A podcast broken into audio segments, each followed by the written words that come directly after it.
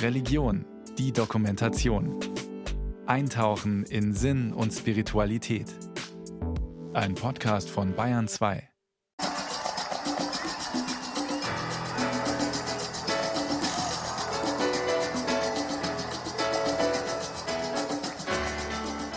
Voodoo-Trommeln im Bremer Weserstadion. 1998 gaben sich die Rolling Stones die Ehre und versetzten 40.000 Fans in Rock'n'Roll-Ekstase. Nach einer Stunde wechselte Mick Jagger sein rotes Hemd gegen ein schwarzes T-Shirt. Mick Jagger schlüpfte in die Rolle des Teufels und der stellte sich, wie es sich gehört, seinem Publikum vor. Please allow me to introduce myself. I'm a man of and taste. I've been around for many a long year, stole many a man's soul and faith. Erlauben Sie, dass ich mich vorstelle. Ich bin ein Mann von Welt und Stil. Mich gibt es schon seit vielen, vielen Jahren. Ich habe Millionen Menschen die Seele und den Glauben gestohlen. Die Menge im Bremer Stadion tanzt und erlebt mit allen Sinnen mit, wie Mick Jagger als Teufel musikalisch Brennpunkte der Weltgeschichte vor Augen führt. Keith Richards und Ron Wood hämmern schneidende Soli mit ihren E-Gitarren. Drummer Charlie Watts treibt mit einem weiteren Percussionisten den Rhythmus voran. In der Rock-Arena brodelt die Stimmung. Acht Minuten Rock'n'Roll-Ekstase. Ein Tanz mit dem Teufel.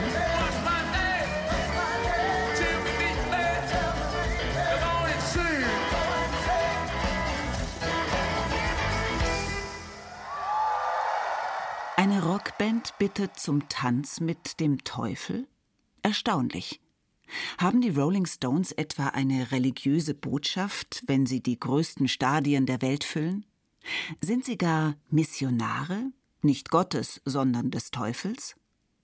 Passen würde das zum Image der Rolling Stones, die lange Zeit als Bad Boys, als böse Jungs der Rockmusik galten. Seit es sie gibt, seit 1964, scheinen sie weniger Gott als die weltliche Dreieinigkeit von Sex, Drugs and Rock'n'Roll zu verehren. Zerschlagene Hotelzimmer, Alkohol- und Drogenexzesse, ungezügelte Sexorgien mit Groupies, ein Mord im Publikum während eines Konzerts. Die Liste dessen, was aus religiöser Perspektive als Sünde gilt, ist bei den Rolling Stones ziemlich lang. Dass sie keine Kirchgänger sind, ist anzunehmen. Ist es da nicht gut vorstellbar, dass sie einen Pakt mit dem Teufel geschlossen haben? So dachten in den 70er Jahren jedenfalls viele Menschen. Der Song Sympathy for the Devil sei eigentlich eine Liebeserklärung an den Teufel, vermuteten sie. Und die Rolling Stones seien verkappte Satanisten.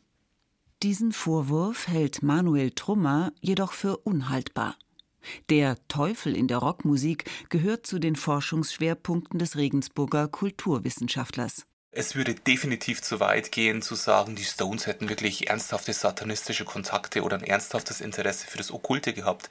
Es war eher tatsächlich diese spirituell aufgeladene Zeitstimmung der späten 1960er, die von der Church of Satan bis hin ins Kino zu Rosemary's Baby reichte und dann in den USA und in Europa auch zu so einer Art Satanic Panic geführt hat, in deren Ruch dann eben Bands wie die Rolling Stones dann von ähm, besorgten Elternverbänden, äh, von kirchlichen Vertretern, VertreterInnen auch schnell in Verbindung mit Teufelspakten und mit Satanismus und gebracht worden sind und dass sie generell die Jugend verderben durch ihre Rockmusik.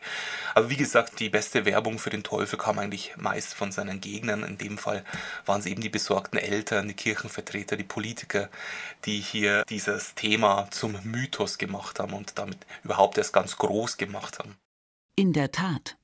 Im Text des Liedes ist nichts zu merken von einer Verehrung des Teufels. Stattdessen wird seine große Wandlungsfähigkeit ziemlich klug beschrieben. Es wird klar, dass er oft gar nicht sofort zu erkennen ist. Wer meint, das Böse und das Gute, das Heilige und die Sünde immer auseinanderhalten zu können, den belehren die Rolling Stones eines Besseren. Jeder Sünder sei gleichzeitig auch heilig, singt Jagger was im ersten Moment paradox klingt, findet sich interessanterweise auch als wichtige Erkenntnis in der Theologie. Der Reformator Martin Luther sprach davon, dass jeder Mensch simul justus et peccator sei, gerecht und Sünder zugleich. Auch die christliche Gemeinde sei also eine bunte Schar von Sündern und Heiligen, von Sinners and Saints.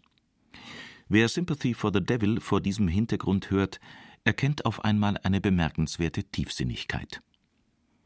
Und dass man den Teufel als eigenständige Macht ernst nehmen sollte, auch das ist eine Einsicht, die im Judentum, im Christentum und im Islam gepredigt wird.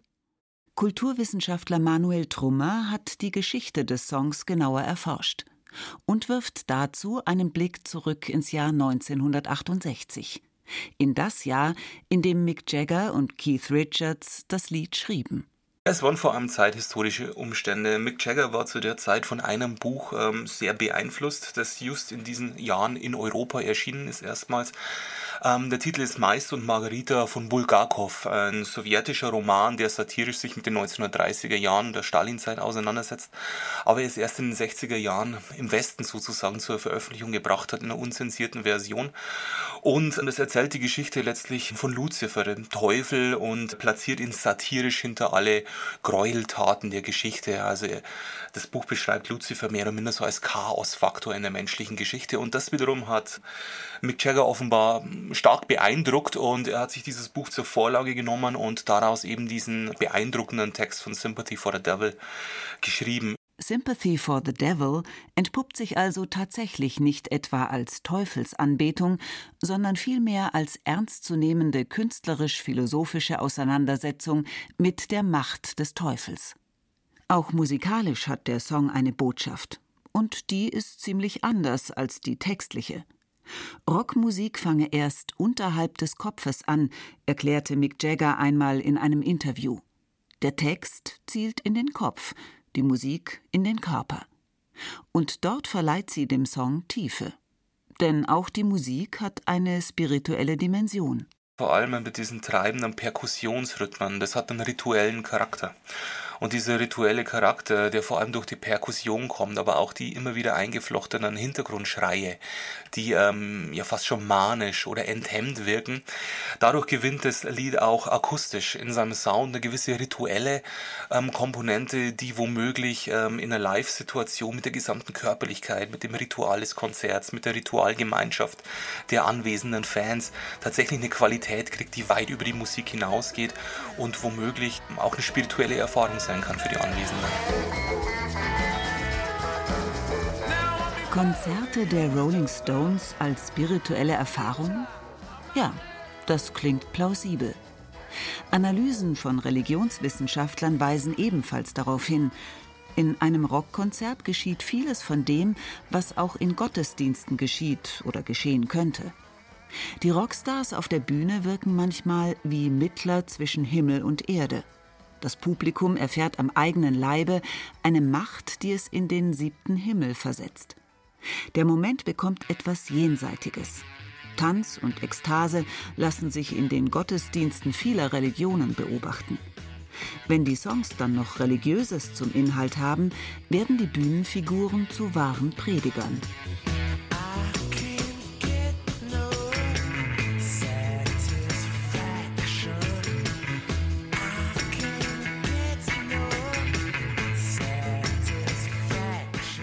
Dass die Rolling Stones einmal als Prediger gedeutet werden, damit hätten sie am Beginn ihrer Karriere wohl nicht gerechnet.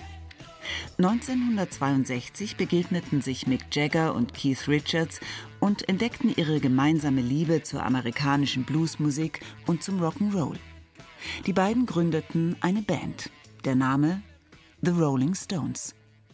Das deutet auf ein eher unstetes Leben hin, lässt sich mit die Herumstreuner übersetzen.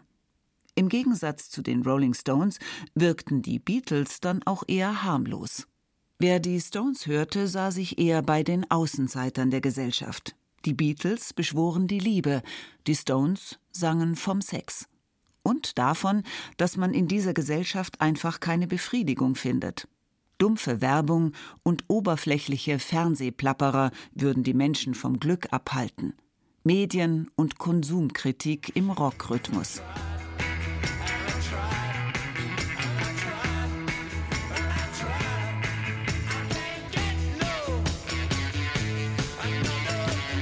Satisfaction.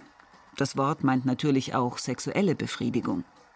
Deshalb verstärkte der Song 1965 das Bad Boys Image der Rolling Stones. Einige Radiosender zensierten das Lied sogar.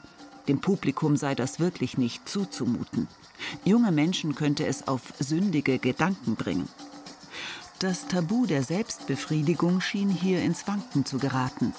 Die anzüglichen Bewegungen des androgynen Stones-Sängers Mick Jagger versetzten die Elterngeneration in Aufruhr.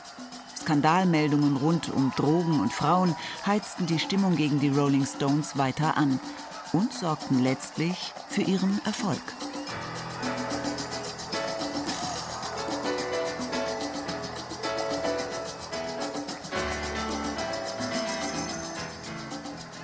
Dabei erzählten die Stones eigentlich nur entwaffnend ehrlich von den Außenseitern der Gesellschaft.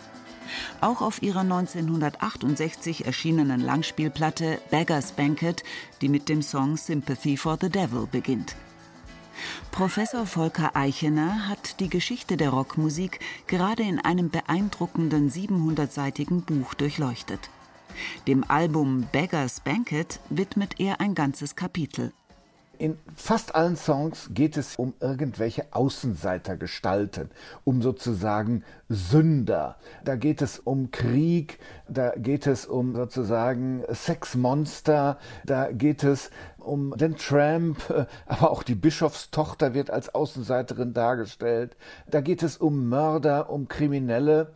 Und es geht eigentlich immer darum, um den Kampf zwischen Gut und Böse, beziehungsweise, dass der Mensch beides in sich trägt. Das Jahr 1968 ging als Jahr der Rebellion in die Geschichtsbücher ein. Der Vietnamkrieg tobte. In den USA hatte sich eine breite Bürgerrechtsbewegung formiert, die für den Frieden und für die Abschaffung des Rassismus eintrat. 1968 wurde einer der wichtigsten Figuren dieser Bewegung, der schwarze Baptistenpfarrer Martin Luther King, ermordet. In vielen Städten Europas protestierten junge Menschen gegen den Krieg und gegen die Auswüchse des hemmungslosen Kapitalismus. Ihre Gesellschaftskritik brachten sie auch durch ihr Äußeres zum Ausdruck. Männer mit langen Haaren, Frauen in wallenden Batik-Gewändern oder Jeans. Junge Menschen, die ihr Leben offensichtlich an anderen Werten als dem wachsenden Wohlstand ausrichteten. Die Reaktion der Elterngeneration war rüde. Die Protestler wurden kurzerhand als Gammler bezeichnet, die sich ungepflegt und faul durch die Gesellschaft schmarotzten. Die Fronten zwischen den Generationen schienen weltweit festzustehen. In diesem gesellschaftlichen Klima veröffentlichten die Rolling Stones neue Songs. Und obwohl auch die Kirchen meist als Teil des Establishments gesehen werden, erzählen die Stones in einem Lied ein Gleichnis Jesu musikalisch nach. Das vom verlorenen Sohn.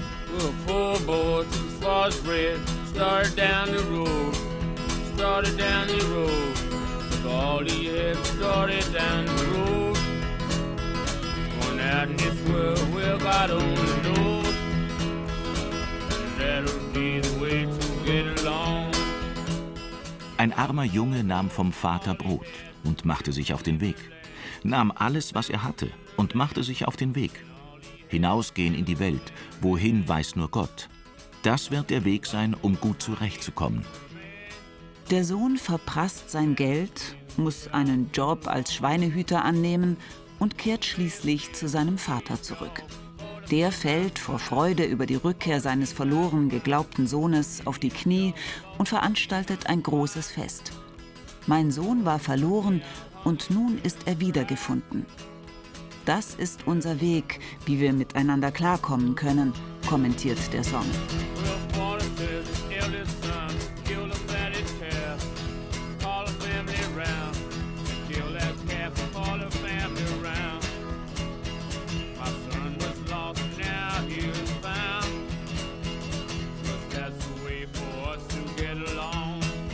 Die als zügellos verschrienen Rolling Stones verwandeln eine biblische Geschichte in einen Blues-Song mit christlich-ethischer Botschaft.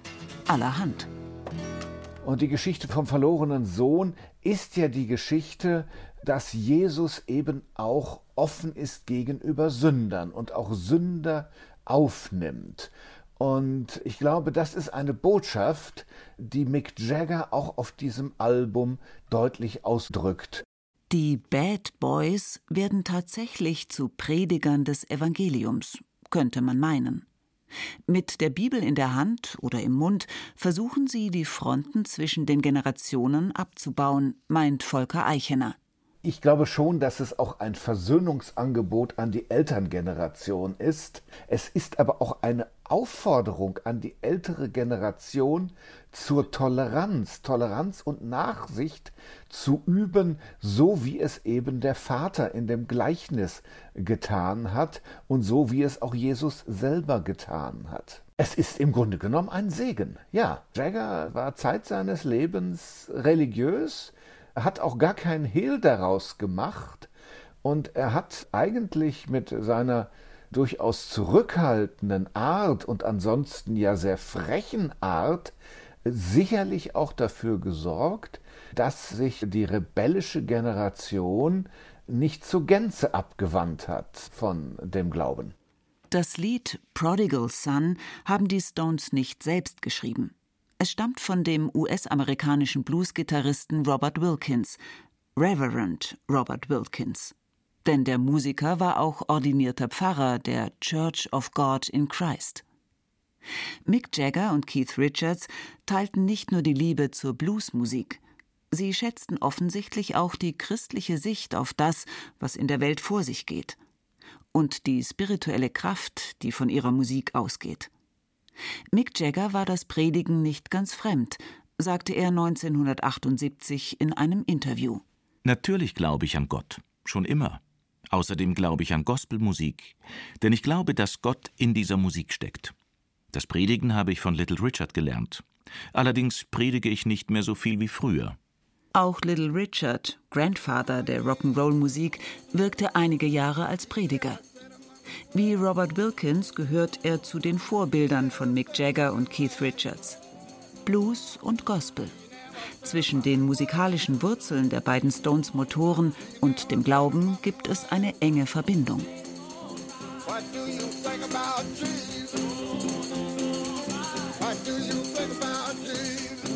In den Songs ihrer Vorbilder spielte der christliche Glaube oft eine selbstverständliche Rolle.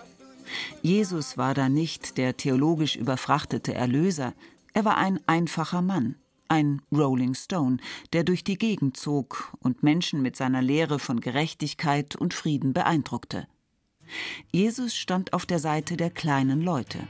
Auch denen haben die Rolling Stones 1968 ein musikalisches Denkmal gesetzt.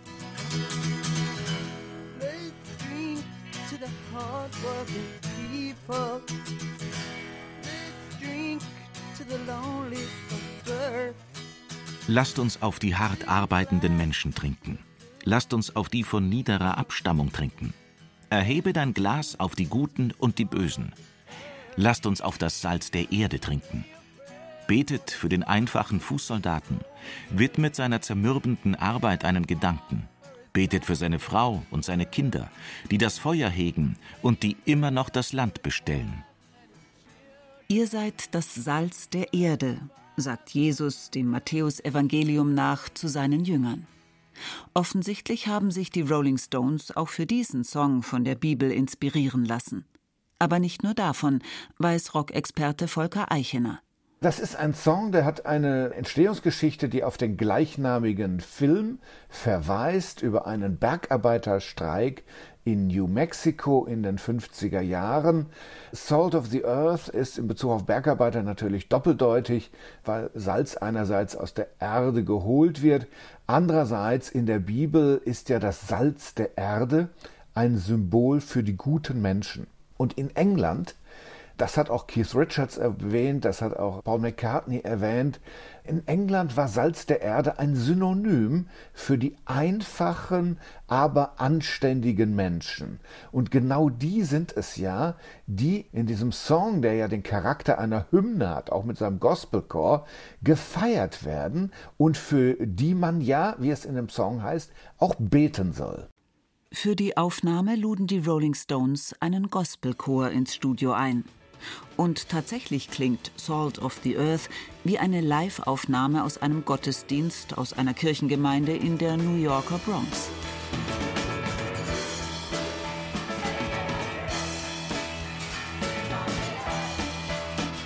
Bibelfest sind Mick Jagger und seine Bandkollegen wahrscheinlich nicht, aber die Grundgeschichten der Bibel und deren bekannteste Sätze kennen sie.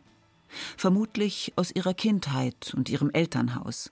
Denn da gehörte der Glaube ganz unspektakulär zum Familienleben, weiß Professor Volker Eichener. Ich würde sagen, sie waren nicht mehr oder weniger christlich geprägt, als die meisten Jugendlichen in dieser Zeit.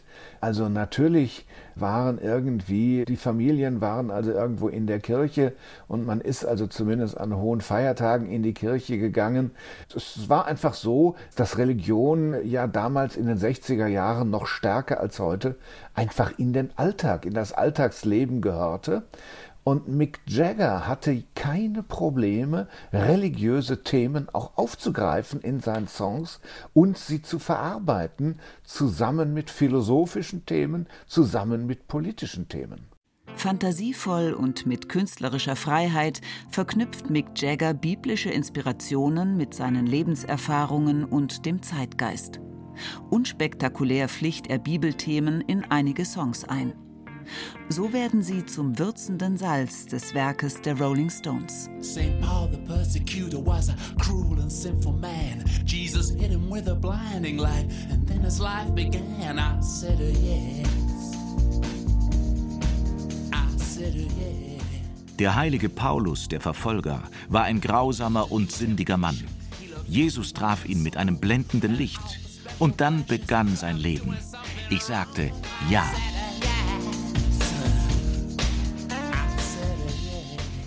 Saint of Me heißt ein weiteres biblische Geschichten aufgreifendes Meisterwerk der Rolling Stones.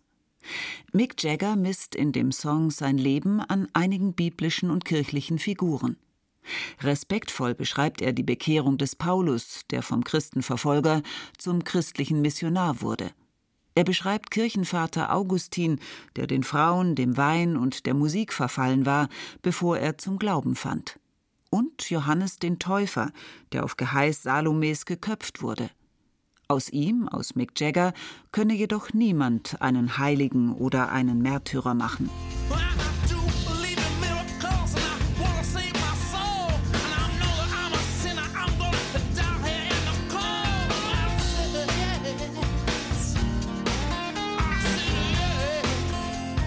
An Wunder glaube ich schon, und ich möchte meine Seele retten. Und ich weiß, dass ich ein Sünder bin. Ich werde hier in der Kälte sterben. Du wirst niemals einen Heiligen aus mir machen. Wer das Du in diesem Song ist, bleibt offen. Ist es ein Freund oder eine fromme Frau, die ihn drängt, künftig einen gesitteteren Lebenswandel zu führen? Eine andere Deutung ist ebenfalls möglich. Rechtet Mick Jagger hier mit Gott und erklärt ihm ein für allemal, dass er nie so gefällig leben wird, wie Gott es von ihm erwartet? Ist der Song ein Gebet? Volker Eichener. Nein, du kannst aus mir keinen Engel machen. Da ist er realistisch. Da ist er realistisch und sieht sozusagen die Natur des Menschen auch realistisch. Und ich glaube, was die Rockmusiker am meisten verachteten, das war die Heuchelei.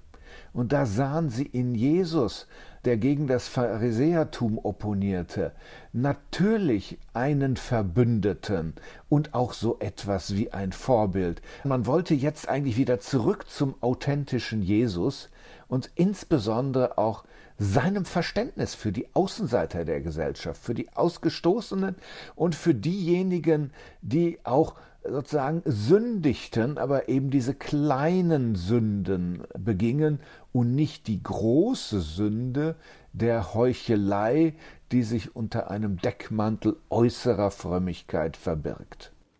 Intelligent blicken die Rolling Stones auf das manchmal gar nicht leicht voneinander zu unterscheidende Gut und Böse. Einen Pakt mit dem Teufel haben sie nicht geschlossen. Im Gegenteil. Wenn Mick Jagger am Ende seiner Konzerte Shine a Light singt, wirkt er wie ein segnender Priester in Rock'n'Roll-Montur.